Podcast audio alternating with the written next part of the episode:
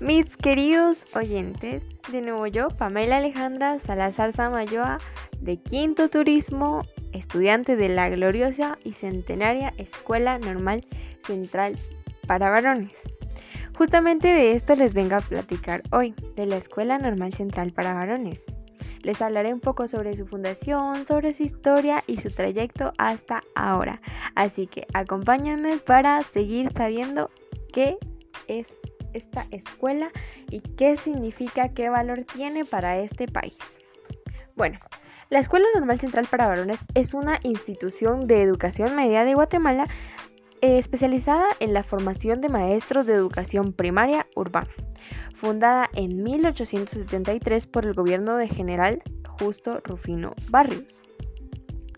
Ha tenido participación directa en movimientos populares que han resultado en grandes cambios políticos para Guatemala, entre ellos la Semana Trágica de 1920, que derrocó al gobierno del licenciado Manuel Estrada Cabrera y la Revolución de Octubre de 1944, que terminó con los gobiernos de los generales Jorge Ubico Castañeda y Federico Ponce Baites. Entre los alumnos más destacados están los profesores Luis Martín Montt, quien fue asesor de psicología infantil en la cinesta estadounidense Walt Disney, y José Arevalo Bermejo, quien fue presidente de Guatemala entre 1945 y 1951.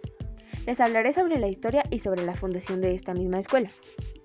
Antiguo, antiguo colegio clerical mayor de los Paulinos que fue expropiado por el gobierno del general Justo Rufino Barrios y convertido en la Escuela Normal Central para Varones en 1873. Imagínense qué trayectoria tiene esta escuela y cuánto ha venido perdurando y hasta hoy en día sigue con su máximo vigor. En 1879 la Escuela Normal fue trasladada a las instalaciones del Instituto Nacional Central para Varones y el antiguo Colegio Mayor convertido en la Escuela Facultiva de Medicina del Centro. General Justo Rufino Barrios, presidente de Guatemala de 1873 a 1885.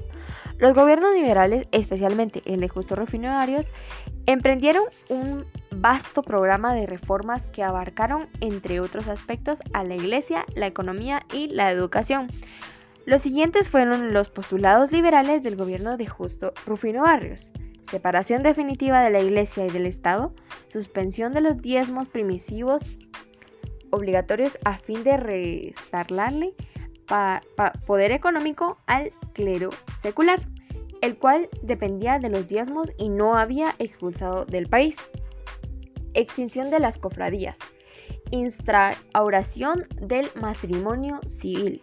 Esto no existía antes y él lo vino a reformar como lo vemos ahora. Secularación de cementerios, creación del registro civil, instauración de la enseñanza laica en todos los colegios de la República, instauración de la escuela primaria gratuita y obligatoria, reorganización de la universidad para eliminar los recursos de la teología. Sobre la base de estos preceptos se expropian numerosos bienes a las órdenes del clero regular de la Iglesia Católica, ya que era uno de los principales terrenarios, terrenarios y encomenderos conservadores. Él era uno, un hombre que eliminaba el poder del clero regular con la expulsión de, los, de las órdenes monásticas. Se restringía por el poder del clero secular y los arzobispos con la eliminación del diezmo obligatorio y los bienes se transformaban a líderes liberales. Los gobiernos liberales expropiaron los siguientes monasterios en los órdenes del clero regular luego de derogar la concordato, el concordato, disculpe, en 1854. En el Estado guatemalteco se había comprometido la resguardad de la propiedad privada en la Iglesia Católica. Colegio y Seminario Tridentino de Nuestra Señora Virgen de la Ascensión, convertido en el Instituto Nacional para Varones, Colegio Mayor de los Paulinos, convertido en la Escuela Normal Central para Varones y posteriormente en la Escuela Facultiva de Medicina del Centro.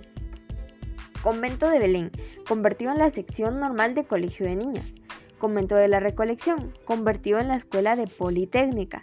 Convento de Santa Teresa, convertido en una cárcel de mujeres. Convento de San Francisco, convertido en una cárcel para hombres y cuartel de la policía. Convento de Santo Domingo, convertido en el Conservatorio Nacional de Música y luego en la Dirección General de Rentas Internas. Escuela Eclesiástica de Primeras Letras, San José de Calzanas. Colegio El Progreso y la Escuela Nacional de Música y Declamación.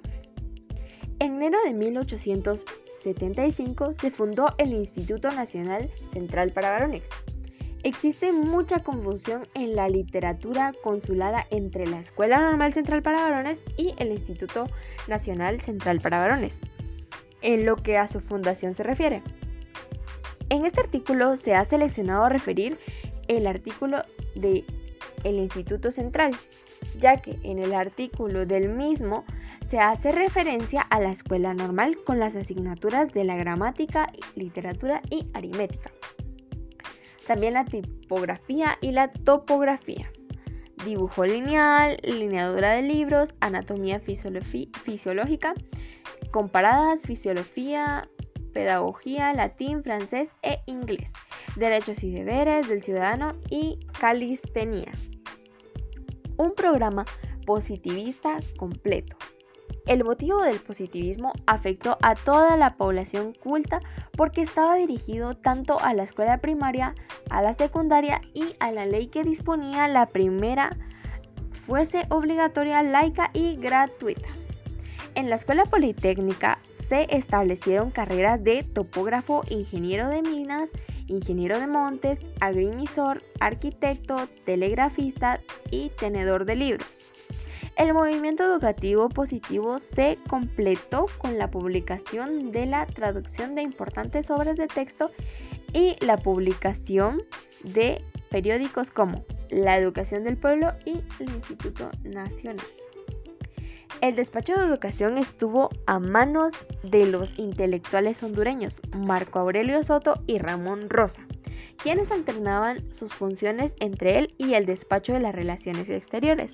El pensamiento de ambos intelectuales liberales, fuertemente anticlerical, quedó reflejado en reformas liberales en la educación y religión de Guatemala. Se resume en estas líneas escritas por Rosa en 1882. En América, donde la institución popular se define con claridad de la luz, y en donde no existen, como en Europa, muy arrascados tradiciones, intereses religiosos que dan poder y privilegios a numerosas clases sociales.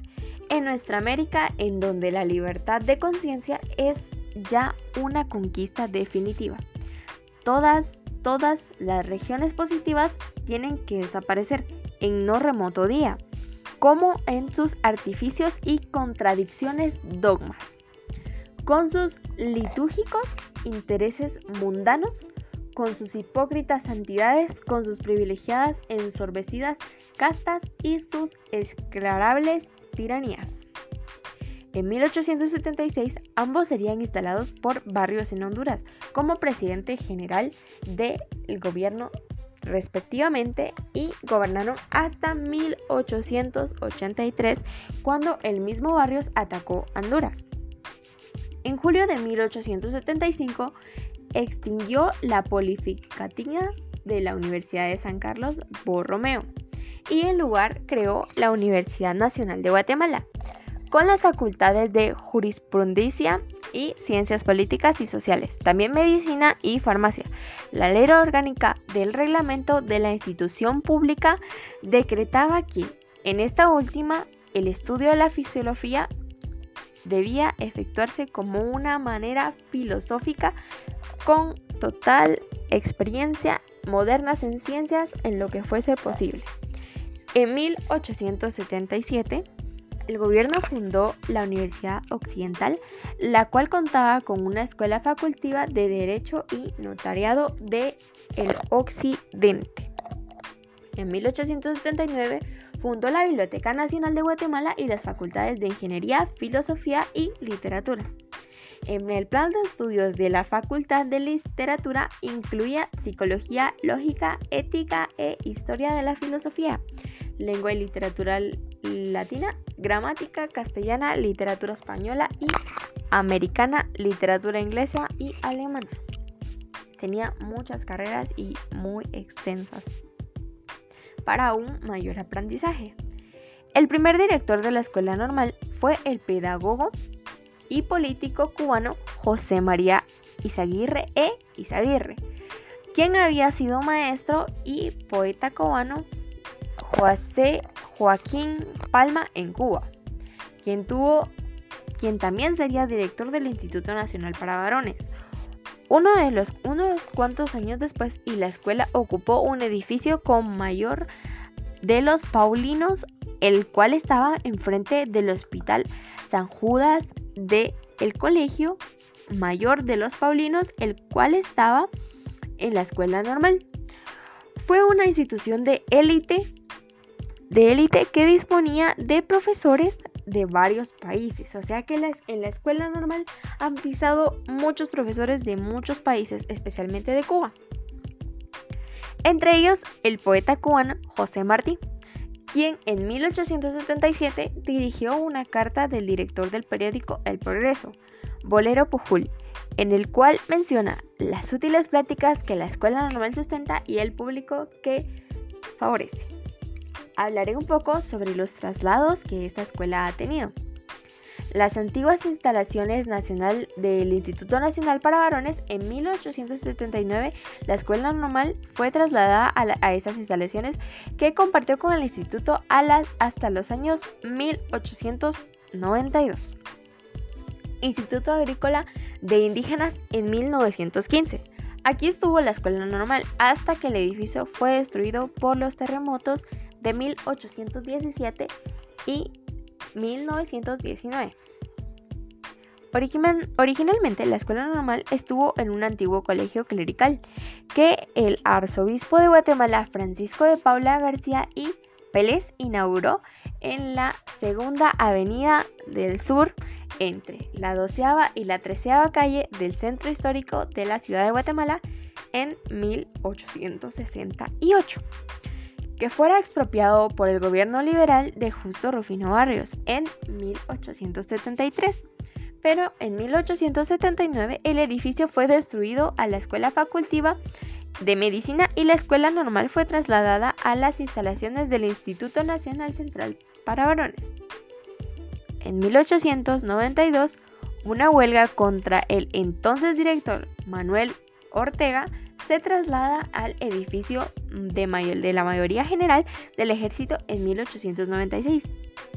Durante el gobierno del general José María Reina Barrios, se fusionó con el Instituto Agrícola de Indígenas y pasó a llamarse Escuela Normal Central de Profesores. La escuela ha tenido muchas trayectorias, como pueden notar. Ha pasado por muchos nombres, ha pasado por muchas instalaciones y ahora veremos qué es lo que sucede con esta tan gloriosa escuela. Su director en este momento era el pedagogo José María Fuentes y las instalaciones estaban en la finca La Aurora, al sur de la ciudad de Guatemala. Permaneció en esta ubicación hasta que el edificio de tres pisos que ocupaba fue derrumbado por los terremotos de 1917 y 1918. Tras el derrocamiento del licenciado Estrada Cabrera, la escuela normal fue trasladada a las instalaciones que ocupa el Liceo Joaquiana, en el centro de la ciudad. Finalmente duró el gobierno general de Jorge Ubico Castañeda, fue trasladada a la séptima avenida 4-29 de la zona 13, lugar que ha ocupado desde ese entonces. O sea que esta escuela no estuvo siempre en donde se encuentra ahora, que es en la séptima avenida 4-29 de la zona 13 de Guatemala. Hablaremos un poco sobre las primeras militarizaciones que tuvo esta escuela, ya que sí, esta escuela como les mencioné al principio, es una de las pocas escuelas que tiene tanta historia y que ha durado tanto y que fue el modelo para crear una escuela, una escuela pública. Bueno, ruinas del edificio de la Escuela de Indígenas de la Escuela Normal Central para Varones tras los terremotos de 1917 y 1918.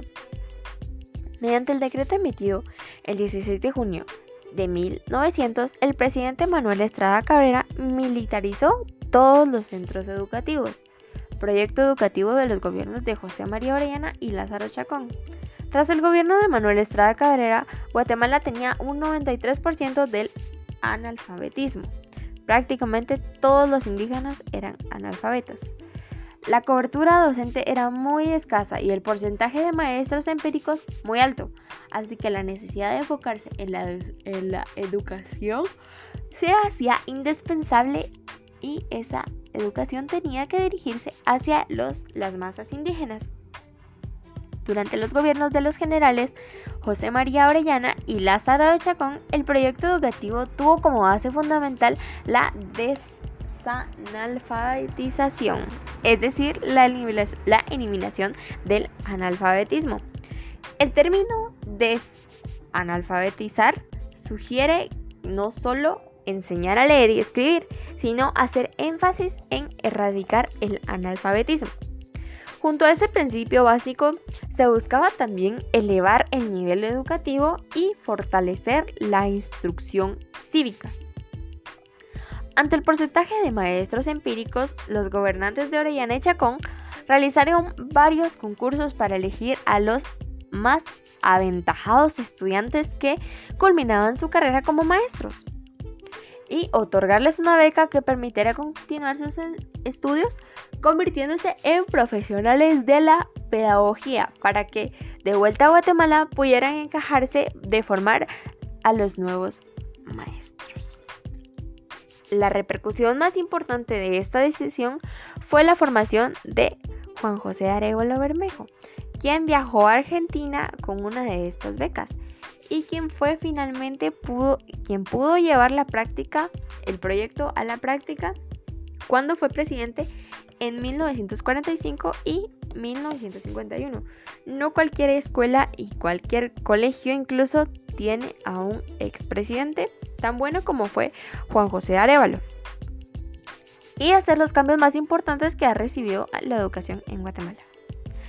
A final del año 1929 se efectuó un importante congreso pedagógico que tuvo a su cargo la revisión de los planes de estudio y el análisis de los más urgentes problemas que confrontaba la educación pública del país. Las principales reformas se imprimieron a la educación que fueron las siguientes. Número 1. Reforma de los programas de educación primaria que los ajustaron a adelantos sugeridos por la técnica pedagógica. Reforma al plan de estudios de las escuelas normales de preceptores instituyendo dos años de estudios en lugar de uno. O sea que antes cuando uno estudiaba para maestro solo tenía que estudiar un año. Actualmente son tres años los que se estudian para formar a un maestro. Y esto es algo muy importante, ya que los maestros son quien van a formar al futuro. Entonces es importante tener personas capacitadas. Número 3. Unificación de los planes de estudio de las escuelas normales con los institutos de bachillerato, debiéndose otorgar en adelante el último título del maestro de educación primaria y graduado en ciencias y letras. El nuevo plan comprendía a cuatro años. Número 4. Establecimiento de la obligación de hacer un año de práctica pedagógica a los maestros recién graduados antes de autorizarles el libre ejercicio de su profesión. Número 5. El establecimiento de la obligación de los aspirantes a ingresar en las escuelas normales de aprobar un examen de admisión. O sea que esta escuela antes tenía un examen de admisión, como un examen de conocimientos para poder entrar a esta escuela. Número 6.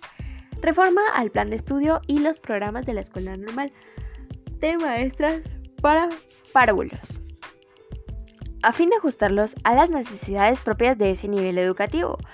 y al mejor conocimiento del niño, considerando desde puntos de vista físico-biológicos y sociales, psicológicos, con biología, psicobiológicos y sociales.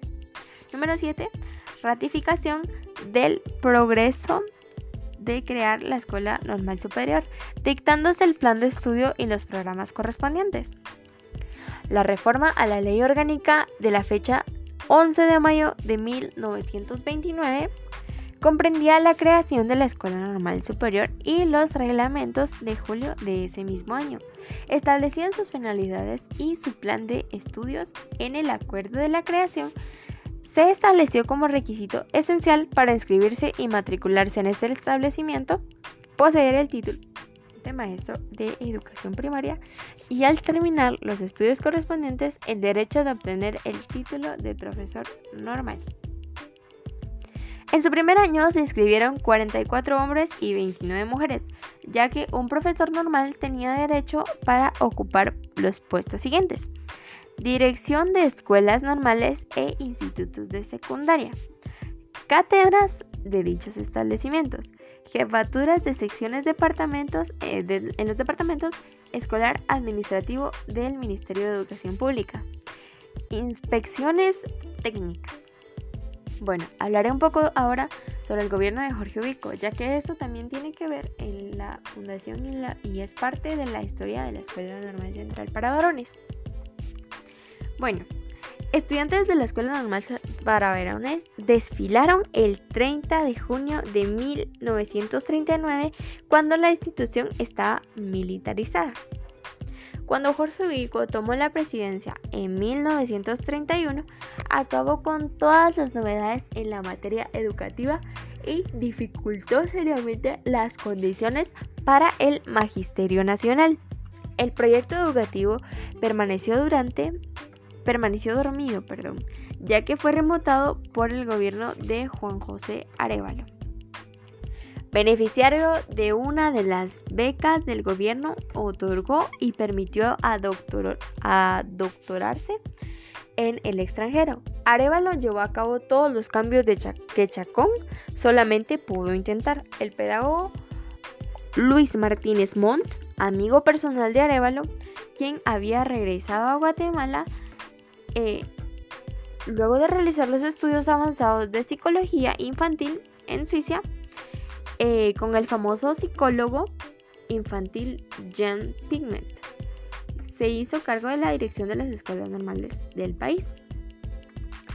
El 27 de abril de 1932 emitió el Ejecutivo Decreto 1264 por el cual se establecía el pago de cuotas de la enseñanza secundaria normal en especial.